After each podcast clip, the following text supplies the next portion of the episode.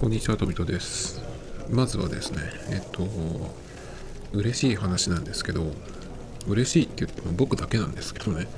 何が嬉しい話かっていうと、あの、このポッドキャストは、えっと、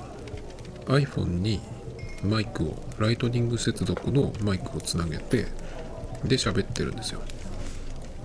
で、その時に、えっと、iPhone を機内モードにしていないとノイズが入ってしまうんですね。ノイズっていうのがそのホワイトノイズとかそういうなんていうの、えー、気にしなければ聞こえないようなねそういうレベルのノイズじゃなくてプツプツいう音が入っちゃうんですね。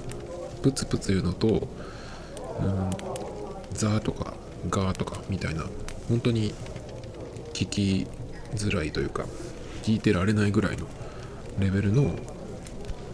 ノイズが入っちゃうんですよ。なのでその時にえっ、ー、とまあ機内モードにしてないとそのノイズが入っちゃうので iPhone を機内モードにしてマイクをオンにするんですけどそうすると僕固定回線を今引いてないのでそのニュースとかを見ながら喋り喋りたいっていう時にその iPad とか iPhone とかまあ iPad ですね。iPad で見てるんですけどそれがですね iPhone 機内モードにしてるとテザリングがオフになっちゃうっていうことでネットにつなげないんですよ。じゃあどうしてるかっていうとえっ、ー、と後で読むサービス後で読むサービスのポケットっていうのがあるんですけどそこにその気になったネタをどんどん入れていってですねいろんなそのアプリの共有メニューからポケットに入れるっていうのができるのでそれでこうどんどんポケットに入れていくんですね。でポケットっていうアプリは本来ならその起動した時にあのオフラインで読めるようにその保存できるっていうね、設定があってそれをやってるはずなんですけどページによってはあの保存できていない。だから iPhone を機内モードにしてポケットを起動するとそのもうタップしても何にも反応しないっていう記事があったりするんですね。なのでその前に一度全部の記事を開いておいていたりするんだけどそれでもダメなんですよ。ちょっとこの辺のその仕様というか設定が何か違うのかわかんないんですけどうまくできないんですね。なのでどうするかっていうとどうしても必要な場合はあのスクショを取ったりとか PDF にしてあのどっか別のところに iPad のね別のところに入れといたりとか。っていうふうにしてるんですけどそうすると、まあ、いろんなところにそのネタというか見なきゃいけないものがあるわけですよ。手書きで、えー、ノートアプリに書いたらそこも見るしそこも見ながらそのポケットも見たりとかあとはもし PDF にしたらそれをどこに入れるかっていうねのもあるし。あとはスクショで普通に撮ったらカメラロールも見ないといけないっていうことで結構ねその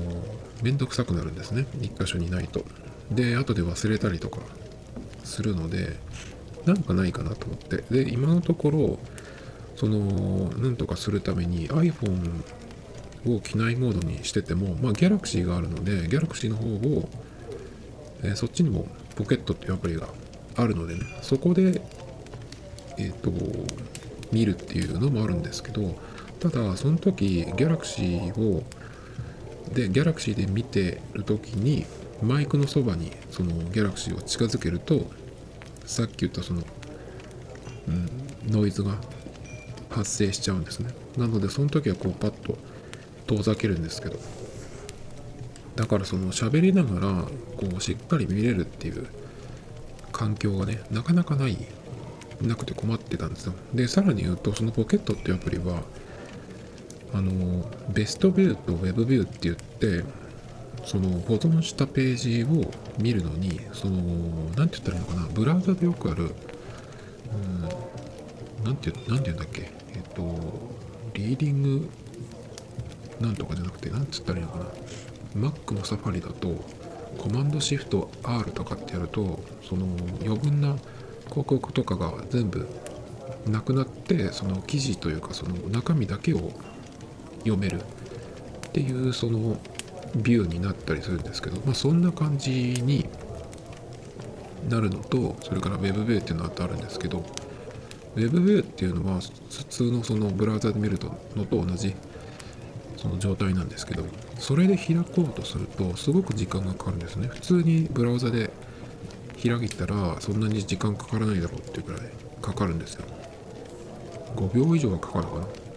今普通に Web ページを開くのにちゃんと回線がつながってる状態でやって5秒とかかかるのってちょっとありえないと思うんですけど。なのでそれもあってちょっとポケットに関してはねちょっと不満というか、あのベストではないなって思ってたんですよ。どこのアプリでもアプリからでも iOS でも Android でもそのいろんな環境からそのポケットに共有メニューからその飛ばして保存できるっていうのは素晴らしいんだけど実際使うタイミングになるとちょっとねあのベストじゃないなっていうことでなんかいい方法はないかなと思ってたんですね。で記事を見るっていうだけだったらスクショを取ったりとか PDF にしたりとかしてもいいんだけど結構やっぱそれもめんどくさい。でそれをやったとしても最終的にそのポッドキャストをアップロードするときに、まあ、リンクをそのページのリンクを貼るんですよ。なのでえっ、と単純にその記事のその何て言うの？中身が、えー、スクショとかで画像で読めればいいってわけじゃなくてそのページ自体もまだ残しておきたい。っていうことでなんかいい方がないかなと思ってたんですよ。で他にポケット以外にあの後で読むっていうサービスを探してみようかなと思ったんですけどまず条件がえっといろんなアプリに対応していてその対応っていうのは共有メニューあの矢印を押した時に出てくるそのアプリが。っていうのと,、えーと、オフラインで見られるようにそのアプリ内に保存できることそれからあとはえっ、ー、とそれが早いこと表示がね遅くないっていうことかなと思っていたんですね。でサファリのうん後で読むリーディングリストだっけ？あそこに入れるっていうのもいいんだけどそれだとやっぱり Android から入れられないっていうことでそれはダメだなっていうことなんでなかなかねちょっといいのが見つかんなかったんですけどあのでも実はあのいい環境が今もう見つかりましてこれからはそれでやるんですけど。でそれが何かっていうとえっ、ー、と Chrome でした。何ていうのかな。東大元暮らしじゃないですけど。で何かっていうとあの共有メニューから Chrome のアイコンを押すと選択肢が出てくるんですね Chrome で開くっていうのと、えー、後で読むに追加みたいなのがあって後で読むっていうふうに、えー、選ぶとそこにこう自動的に、えー、自動的にっていうかそこから、えー、後で読む Chrome のリーディングリストに、え、追加してくれるんですね。でその時にいちいち Chrome に切り替わるとかじゃなくてそのアプリのままいられるので。でそれができるんですよ。で実際その Chrome のリーディングリストを見た時に、まあ、リーディングリストってここ開くとちょっと待ってるとその何ていうのかなそのリストのところに favicon っていうんだっけかな。あの、えー、ウェブページのちっちゃいアイコン。IT メディアだったら IT って書いてあるアイコンとか YouTube だったらいつものあの赤の中に白い三角プレイボタンが入ってるあれとかをね、えー、表示されてるんですけどそこのファビコンの右上のところにチェックマークがつくんですね。そうするとオフラインで読めるように保存したよっていうことなんですけどそれができるんでもう本当にナイスでなので、えでしかもこの、えリーディングリストから、え開くっていうのがね一瞬早いんです。これは本当に素晴らしくてちょっとね感動しましたね。こあの Chrome なんていつものもんじゃないですか。いつものものっていうのもいいんですけど、えー、もうずっとずっとあるものなのにこんなのことに気がつかなかったのかと思ってね。いかにいろんなアプリ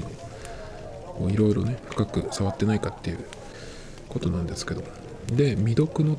と既読のページっていうのと分かれる。で読んだからといって消えちゃわないのでその今回使いたいなっていうやつをここに入れていく。っていうことですね。でちょっと残念に一瞬思ったんだけどこの Chrome の、え、リーディングリストに入れるにはまずその何かしらのページこれを追加したいっていうのを見つけた時に共有メニューから、え、Chrome が出てくればそこから、え、後で読むっていうところに入れていくっていうことができるんですけどたまに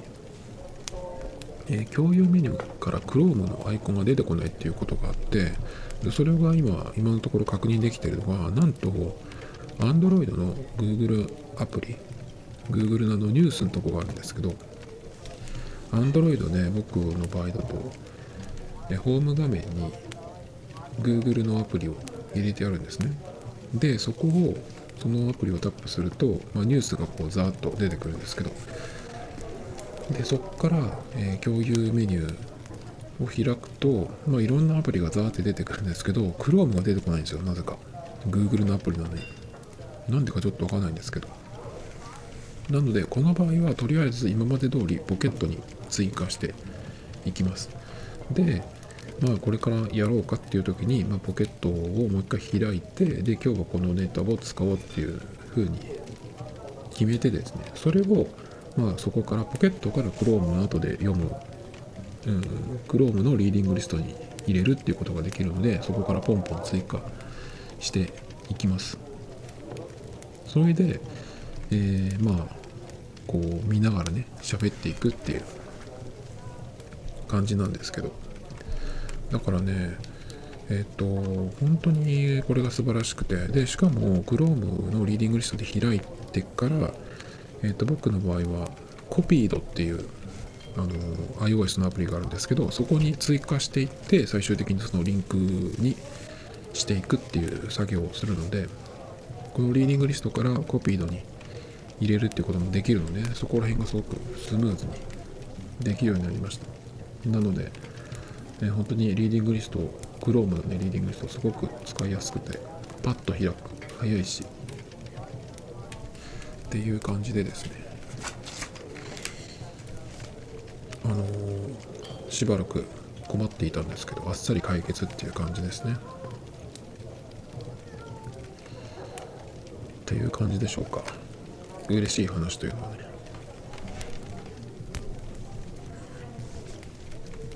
で今日はですねもう一個今日見つけたものでこれは素晴らしいなと思ったものの話なんですけどこれ何かっていうとユニクロペイっていう、えーと、ユニクロがその自前でやってる、まあ、始めた決済サービスですね。えーと、1月19日に提供開始したっていうことで今日僕これ喋ってるのが3月10日なので、まあ、未だに未だにじゃなくてあのやっとこれを知ったんですけど全然知らなくてねユニクロのアプリも久しく開いてないしあんまり行ってないんでちょっと気がつかなかったっていうことでユニクロのそのレジ周りセルフレジとそれからキャッシュレスの対応が本当に素晴らしくて。ここのここでも僕は大絶賛をしたんですけどまあそこから続いてねユニクロペイっていうのを始めたよっていうことでこれが何かっていうとユニクロのなんとかペイかよって一瞬思ったんですけどこれっていうのはその他のその PayPay だとか D 払いとかなんかそのいろいろあるじゃないですか。それとはちょっと違うんですよ。あの QR コードを読み込んで決済するっていうのは一緒なんだけどその目的というかねそういうのが全然違います何が違うかっていうとですねこれは、まあ、ざっくり言うとね、ユニクロの会員証とそれから、えっと、QR コードと一緒になってるっていうことですね。で、えー、ユニクロのアプリっていうのが前からあるんですけどその中に組み込まれたものになってます。で、えーと、使い方はですね、あのー、簡単で、まあ、セルフレジに行きます。でその最初に、えー、会員証を持ってる人はそのうんレジの iPad だけかな？のところに読み込ませるっていう作業をするんですけど自分の QR コードをね。その時にえっとユニクロペイも使えるようにしてあるとその会員証とユニクロペイと一緒になってるんですよ。その1個の QR コードになってるんで。でパッとこう読み込ませるとその人のなんか会員情報を読み込まれるしユニクロペイも使ってますっていうそのそれも読み込まれるんで。なので、えーと、そこで1回その QR を読み込ませた後はもう何もしなくていいんですよ。でえっ、ー、とだから流れとしては、えー、レジに行きました、えー、それから、え会員証持ってますかみたいなのが出てくるんですね。さっき動画で撮ったと思うんでちょっと見ながら喋ろうかなと思うんですけど。そうですね。えっ、ー、とまずえー、支払い方法。あ後でいいかこれは。まずはえっ、ー、とまあ、ユニクロペイを登録してるという前提でいくとまず会員証をお持ちでしょうかっていうふうに出てくるんで、まあ、はいだったらはいってやると、えそれを、えユニクロのアプリですね。それをその QR コードを読み込ませるスキャンする。でその後にえっ、ー、と買いたい商品をスキャンする。まあこれはあのカゴをそのままなんかあのレジの横のへこんだところがあるんですけどそこにポンって置くと一瞬で全部スキャンしてくれるので自分が何かバーコードを読み込むとかっていう方法はないんですけどこれ本当に早くて一瞬なんですけどもう置いたら全部出るっていう感じで。すごいですね。あのパン屋さんでもこういうのやってるとこがあってあのパンの画像を登録するんですね。でそれでお客さんがトレーに載せて持ってきたやつをカメラで読み込んでパッて一瞬で合計出すっていうね。すごいですよ。ベーカリースキャンっていうね。静岡市にも駅のところにあるパン屋さんが使ってますけど。あれは本当に驚きましたね。まあそんな感じでこのユニクロの場合はタグがついてるのでそれをこう読み込んで読み込むっていうかこう読み取る読み取ってくれるんですけど、まあ、そうすると買いたい商品の合計がいくらですよっていうふうにそのレジのところに出るのででそこであの支払い方法を選択する。この場合はですね UNIQLO Pay 現金クレジットカード QR コードっていうふうにあるのでおそらくここにアプリに出てる以外に電子マネーっていうのもあるんじゃないかなと思うんですけど QUICPay とか使えたのでね多分そうだと思うんですけどそれでそこで UNIQLO Pay ってやるともうその最初のあの、え、会員証を読み込む読み込むっていうかその会員証のコードをスキャンした時にユニクロペイもスキャンされてるのでここでユニクロペイで支払いますっていうのを選択するともうそこで、え、支払い完了お買い物完了っていう感じですね。もうあとはあの、袋に詰めて、えー、チェックアウト完了っていう感じになるんですけど。素晴らしくないですかこれ。でえっと支払い方法どこからそのお金を落とすかっていうのなんですけど今のところ、えー、なってるのがですね銀行口座払いとクレジットカード払い。銀行口座は、えー、三井住友 UFJ りそな埼玉りそな関西未来銀行まあいわゆるメガバンクですねだから都市銀行とかあとはネット銀行、あのジャパンネットとか、楽天銀行とかいろいろありますけど、その辺はまだなってないですね。まあ、クレジットカード払いクレジットの方は Visa Master JCB アメックスアメリカンエクスプレスとまあこの4つがあれば大丈夫だろうっていう4つがねあるので。僕はこれは何でいい嬉しいかっていうと結局そのクレジットカード払いに対応してるってことで最終的にそのメインのカードに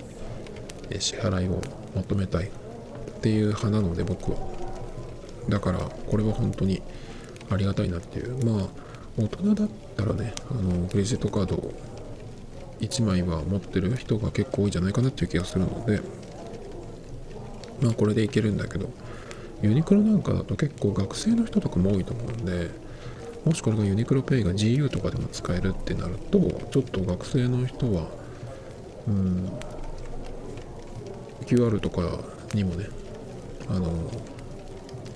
Suica とかにも対応してくれると嬉しいなじゃないのかなと思うんですけどもうこの辺はもしかしたらあの追加されるかもしれないですけどね、まあ、このユニクロペイのうん方式で、まあ、QR とかあとは他の電子マネー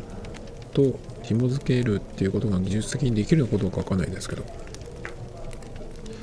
まあでもうんその他の何？QR だったりと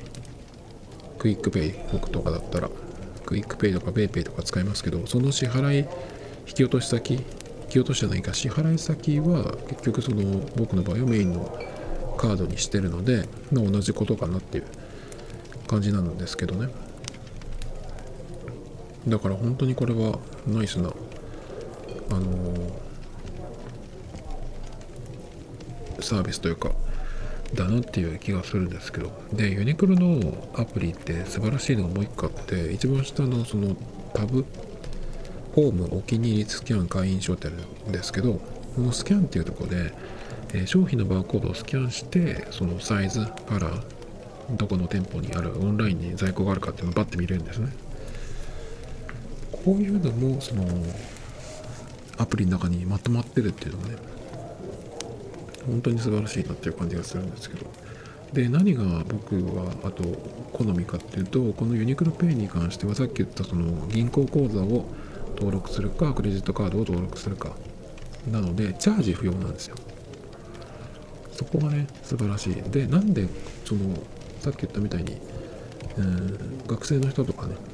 カード持ってない人はちょっと使えない利用できないサービスになっちゃうんだけどただこれっていうのはそのユニクロペイを作った目的っていうのが決済をお店での決済をスムーズにするためっていうことでこういうふうにしたみたいですね。だったらそれは正解というかねレジにその土日なんかはさあのセールというかそのものによって安くなったりするのがユニクロなので結構その時間帯とかでは並ぶんですよね。レジに長蛇の列ができることっていうのも珍しくないので。で今みたいなこういうご時世というかそれもあるしね。あんまりうん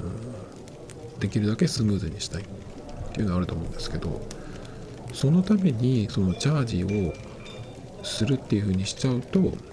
レジに行った時にあ足りない。チャージしないとってことで時間がかかる。っていうことですね。なのでチャージしないでスムーズに、えー、引き落としができる銀行口座とクレジットカードだけっていう。それはナイスだなと思うんですよね。まあもし持ってなかったとしてもタッチ決済だったらパッとタッチすればいいんですけど。でこの会員証とセットっていうのがあのナイスであの最初に会員証を読み込む。これってねあの他のお店でもそうなんですけどレジに行くとポイントカードありますかって。大体コンビニでもあとはスーパーとかドラッグストアとかでもレジの方は聞いてくれるんですけど。でもしあるとえー、何を貯めるかにもよるよりますけど D ポイントとか楽天ポイントとかねその都度その、えー、貯めたいポイントのバーコードをお店の方に一回読み取ってもらってでそこから商品のスキャンが始まってでいくらですってなった時に、PayPay で払いますとかって言ってまた、え、コードを読み取ってもらう。っていう2回その読み取る場面が出てくるんですけどこのユニクロ Pay の場合は会員証とセットになってるので最初に1回読み込めばもうそれで、えー、携帯は使わなくていいっていうね。だからスムーズなんですよね。チャージもいらないし。なんかちょっともう感心しちゃってユニクロ全然行かないんですけどやすごい素晴らしいなって思ってね今日これを喋ろうと思ったんですけど。でえっ、ー、となんとかペイいろんなとこがやってますけどにつきもののポイント還元っていうのがあるんですけどそれはやってない。そうです。でこのユニクロペイっていうのはユニクロのお店で使うだけのもの。今のところはねとなってますって言ってたんですけど僕はそれでいいじゃんと思うんですよね。その何のために使うかっていうのがはっきりしていてここで言うとその決済をスムーズにするため。だからチャージもしないし、えー、ポイント還元とかっていうのをやると結構アプリがごちゃごちゃしてくると思うんですよ。PayPay とかさもう汚いじゃないですかなんか。あの開くと最初のところに、えー、ちっちゃくコードが出てその下にもさなんかいろんな、うん、メニューがあって。まずあそこのところに一番その8個くらいコードの下に並んでるメニューにあの利用履歴っていうのを作ってほしいんですけどそれがないんですね。そこを見たい場合は1個そのどっかをタップして掘らないといけないですね。1個下に行かなきゃいけないですね。なんかそういうとこちょっとダメだなっていう気がするんですけどあとはねあとそうだね。それとその使う流れっていうのも最初にやれば OK っていうのもあるしなんか、うん、本当支払いをスムーズにするためっていうことそこのためにその全部がこうつながってるっていうかねそのためにちゃんとなってる。使う使い方流れとかねそのアプリの見た目とかもそうですけどこれでわからない人なんていないっしょっていうぐらいのやつなんですけどいやちょっとね他のそのサービスとかもこれはパクった方がいいんじゃないっていう気がするんだよね。でユニクロペイが今のところそのユニクロでユニクロのお店に来る人だけが使うものになってるっていう風な、えー、のが書かれてましたけど僕はずっとそれでいいんじゃないっていうふうに思うんですよね。まあ、さっきも同じこと言ったばっかりですけど。だから、そういうふうにすると、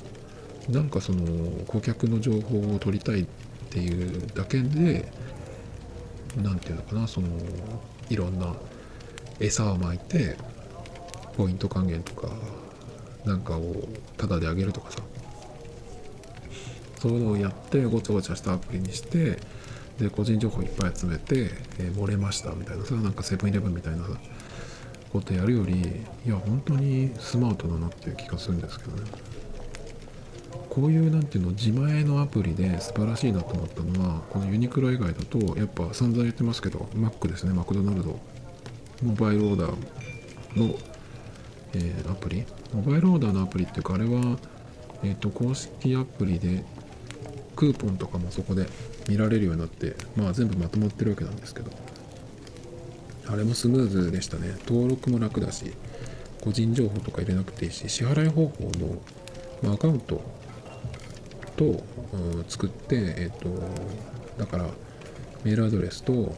パスワードかな？それを作って、あとは支払い方法を登録しておくだけっていうね、余分なものがない。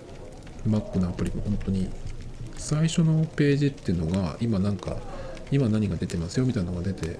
いろいろ出てるけどそんなになんていうのかなこう無駄なものがないし。かといって殺風景ってわけでもないしね。Mac 本当にアプリもよくできてますね。あのモバイルオーダー自体が静岡では、他のとこに比べて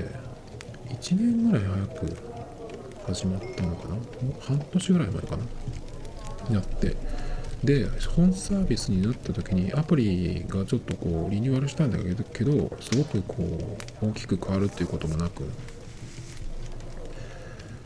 ですね。本当に余分なものがなくて使いやすくてスムーズで、まあ、ユニクロもそうだけど Mac もよくできている。だからこの2つは本当にまあ他のアプリだけじゃないけどその大企業中小問わずあの絶対にお手本にするべきだと思うんですけどあんまりそういう企業が見られない気がするんですけどね。えっと反対にダメなのはセブンですね。セブンのダメっていう話したっけかな。ちょっと覚えてないんですけどあのセブンが結構今いる場所から近いんですよね。でよく行くんででそこで、えっと、ギャラクシーを持っていくことが多いので PayPay で支払うんですよ。でレジのとこにペイあのセブンイレブンアプリでアプリに PayPay を登録できるっていう風になっていてそのセブンイレブンアプリに登録した PayPay で払うとなんかその得ですよみたいなのが書いてあったんでじゃあせっかくそういうのあるんだったらねやってみようかなと思って。でセブンのアプリをえっと、ダウンロードしてやってみたんですよその登録っていうか。そしたら登録すらはちゃめちゃだったんですね。はにゃって感じだったんですけどなんでかっていうとえっと登録っていうところ僕それのアプリを使ってた覚えがなかったんで多分新規かなと思って。えっ、と新規登録っていうことでまずそのメールアドレスを登録するんですね。で、えーと、メールアドレスを入れて、まあ、そうすると普通だとそのそこのメールアドレスにメールが来て、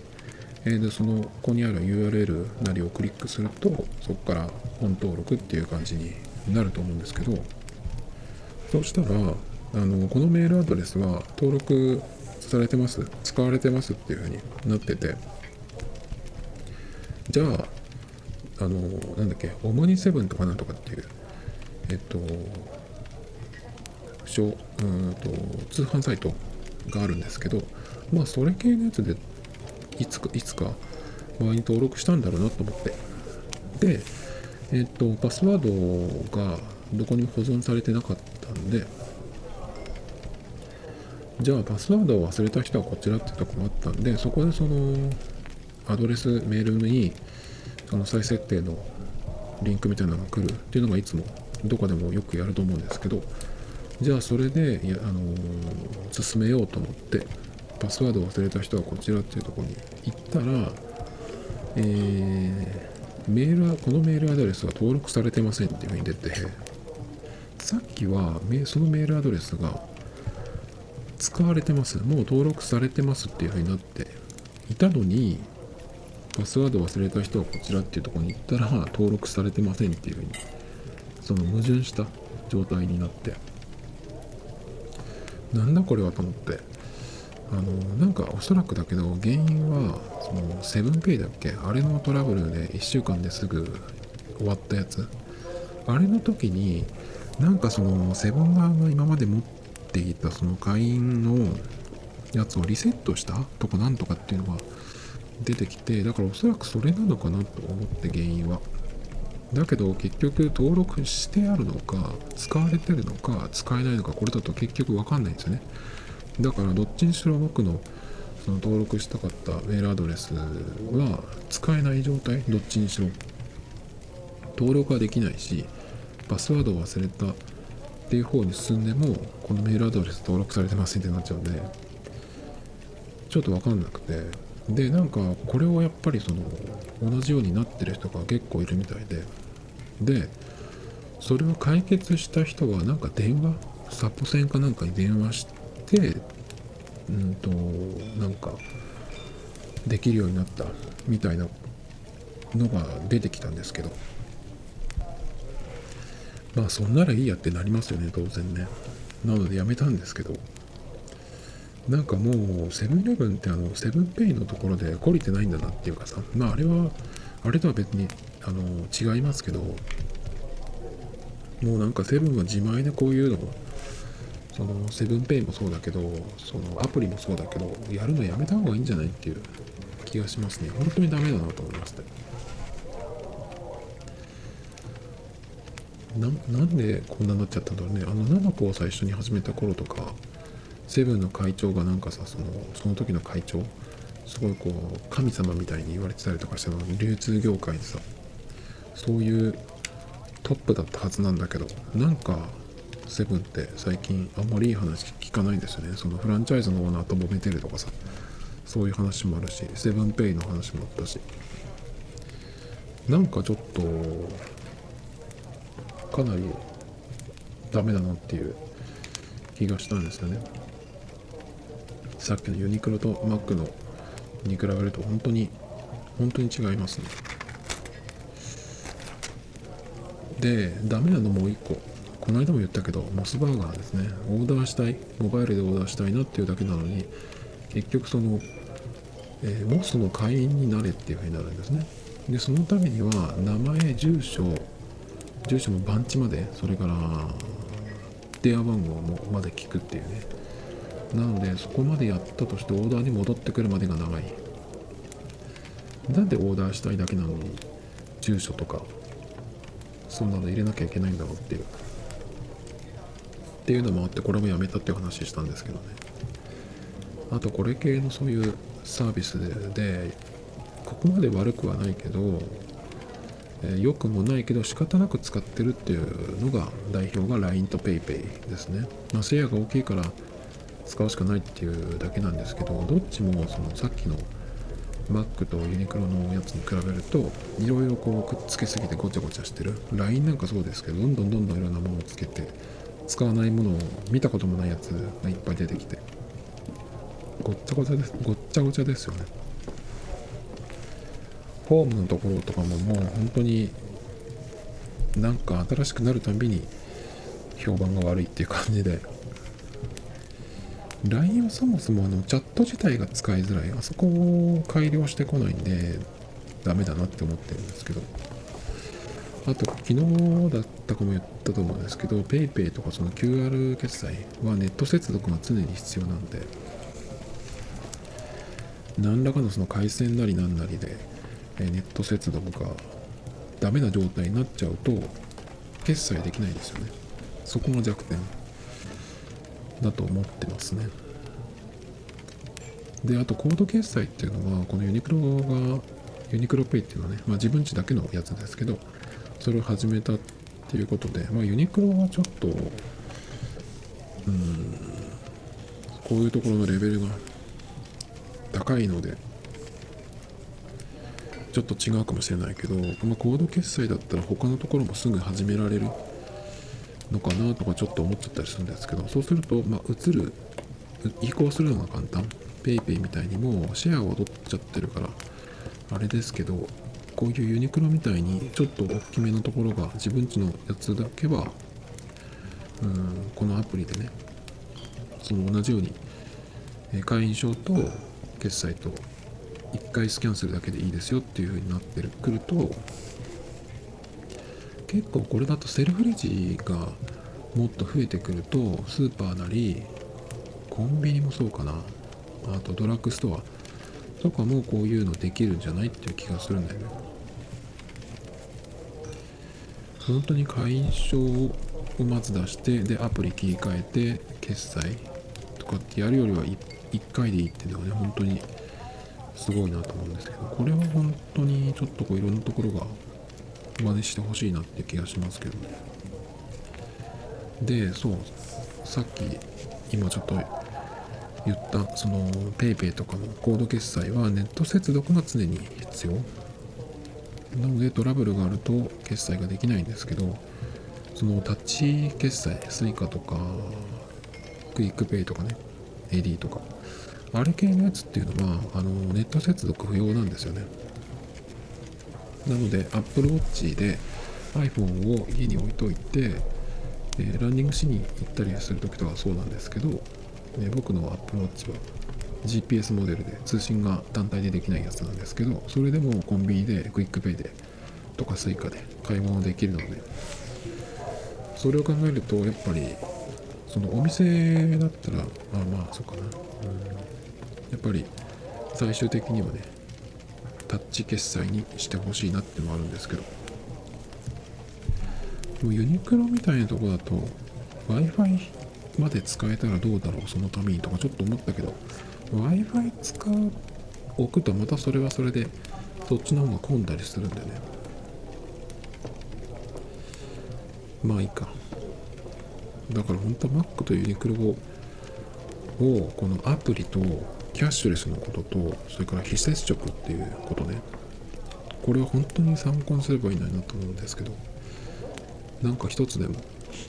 できるようにすればいいのにと思うんだけど僕の身の回りでは相変わらずなんかそのいわゆるコロナ前っていうかさていうか20世紀のやり方っていう気がするんですけどいまだに。どこが抜けてくるのかなっていうもうどんどんそういう風にすればさもう勝ち続けると思うんですけどね。なんでやらないのかなできないのかなとかちょっと思っちゃいますけど。そんな感じで今日はユニクロペイが素晴らしかったのでえっ、ー、と喋ってみました。あとはねえっ、ー、と、ひなあいの話をちょっとしようかな。日向坂で会いましょうっていう、毎週見てる数少ないテレビ番組のうちの1個なんですけど、今回がアンガールズ田中さんを呼んで、まあ授業みたいな感じでね、あの、そのバラエティで、えー、こう頑張っていくためにいろいろこう教えてもらおうっていうような企画なんですね。年末に同じようなことやったんですけどその時っていうのは田中さんをドッキリにかけるっていう、